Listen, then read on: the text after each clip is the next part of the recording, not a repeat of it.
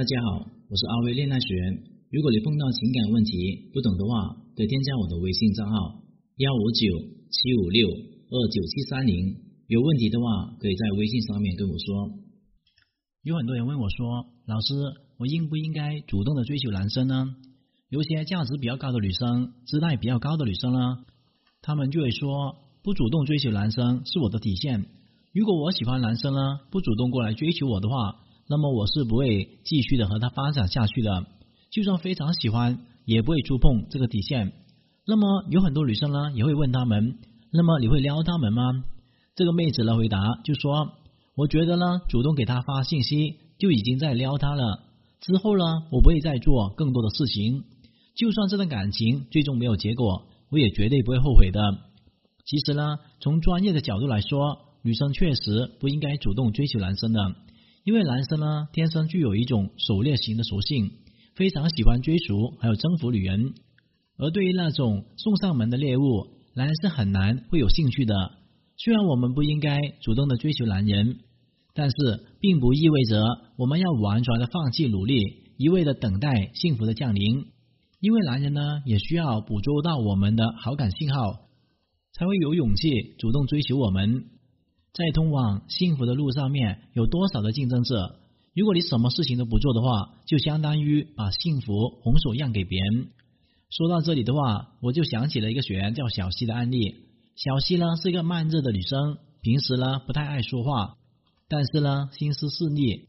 公司上面开展一个新的业务，她和大林呢被分配到同一个项目上面，两个人呢经常加班做一个策划，慢慢就熟悉起来了。没有错。两个人呢认识没有多久，小西就是被个子高大、一笑起来就会露出两排洁白牙齿的大林所吸引住了。可是出于女生的矜持呢，小西始终没有跟大林吐露半个字。大林呢也很喜欢小西，因为他觉得这个不爱说话但是工作很认真的女生总是能够给他特别的感觉。可是每当大林动了追求小新的念头的时候，他又会感到非常的挫败，原因因为小西呢对他的态度并不热情，每次他跟小西说话的时候，小西总是低着头，脸上面什么也没有表情。大林因此断定了小西对他并没有什么意思，他也就没有实际的做出追求行动。一年后，项目发展呢，一个性格开朗、活泼的实习生这样子走进了小林还有大林的视线。第一次见面的时候。实习生加了一个大林的微信，虽然说这位女生呢工作上面总是能够让大林印象不错，但一开始呢她并没有经常在微信上面聊天，而是天天在朋友圈里面展示自己日常生活、工作的收获以及对人生的一些积极的感悟。慢慢的，大林呢被这样的实习生所吸引住了，他觉得这个女生呢生活非常的丰富，有一些个人的想法还有观点。跟自己呢也是很有默契的，但是他不知道这些内容呢都是实习生经过分析完他朋友圈之后，针对性的展示给他的。因为实习生呢也对大林一见钟情。一个月以后，大林跟实习生呢走得越来越近，小西终于忍不住了，主动的在微信上面给大林发了一条信息：“大林，你喜欢什么样的类型的女生呢？”小西原本想着先用这个问题铺垫一下。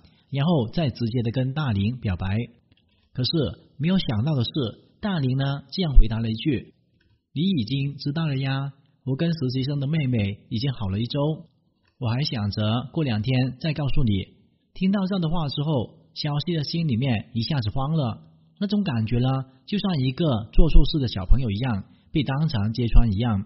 不过小四还是强忍着情绪跟大林说了几句祝福的话。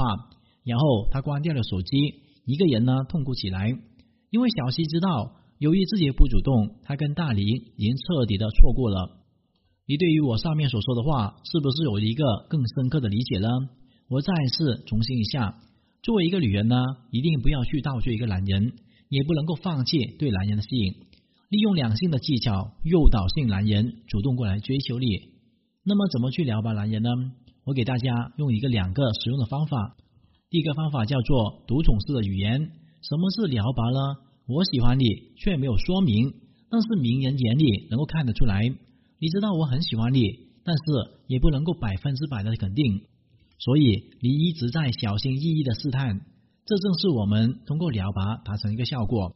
为了能够达成这样的效果呢，一定要经过在男人面前说一些独宠式的语言。独宠就是别人不行、不可以，但是你可以。这种享受特权的感觉会给男人极强的暗示，从而呢让他变得对你情有独钟。举个例子，周末的时候你还在睡懒觉，男人突然间打个电话过来问你要不要去参加一下漫展，这个时候呢，你就可以借机对男人说：“真奇怪哦，我是一个有起床气的人，平时舍友呢早起床刷个牙呢，我都嫌弃吵杂，可是。”为什么你把我吵醒的时候，我却一点都不感觉生气呢？再比如，和男人从餐厅里面吃完饭出来之后，就可以对他说：“以前呢，我觉得这个餐厅的菜不是很好吃，可是呢，跟你吃完饭之后，我竟然觉得它非常的美味。你说奇不奇怪呢？”听到这的话，男人的内心肯定会有特别的感觉，在这种感觉的催化之中，两个人的关系就更容易往前推进了。那么第二个方法呢，叫做分享自己内心的小秘密。外人呢不知道的一些事情呢，就是秘密。这句话呢，反过来就是说，当我们把内心的秘密全部都告诉一个人的时候，这也算是一种暗示，因为我们从来没有把这个人当成一个外人，而且我们分享的秘密越私密的话越重要，两个人之间的关系就越亲密。我有一个学员呢，叫小敏，喜欢上公司里面一个同事。可是由于恋爱经验很少，他实在不知道该怎么去撩拔男神的心。小敏找我咨询的时候呢，我就把这个方法告诉了他。第二天呢，小敏就找一个机会，把自己单亲家庭长大的孩子从小就很缺乏安全感的秘密告诉了男人。听到这个秘密之后，男人当场就产生一种心疼的感觉。再到最后，彼此之间交换的秘密越来越多了，男人呢也开始敞开自己心扉。而两个人之间的关系也发生了微妙的变化，就这样子，两个人最终谁都没有表白，可是却自然而然的走到一起了。当然，分享秘密是对的，但如果呢，我们把内心的秘密一股脑子全部分享给男人的话，就不对了。这是因为在长期关系的维护当中，神秘感非常重要。失去了神秘感，我们就很容易丧失对男人吸引力了。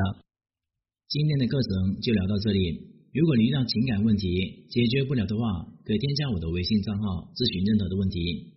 感谢大家收听。